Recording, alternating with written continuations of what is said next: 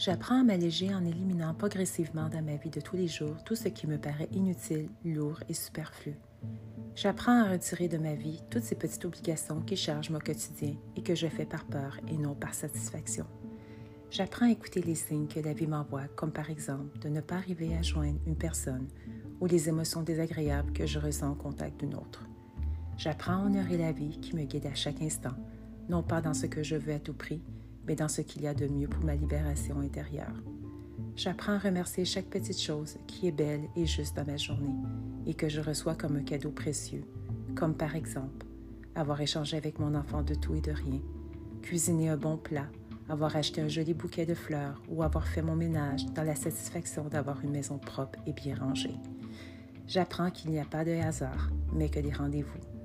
J'apprends et je me souviens surtout qu'aujourd'hui est encore une opportunité exceptionnelle de vivre la joie, la gratitude et le contentement, car je ne sais pas si demain j'aurai encore la chance d'être là. J'apprends que ceux que j'aime ne sont pas non plus éternels et que chaque jour j'ai envie de leur faire savoir à quel point ils comptent pour moi.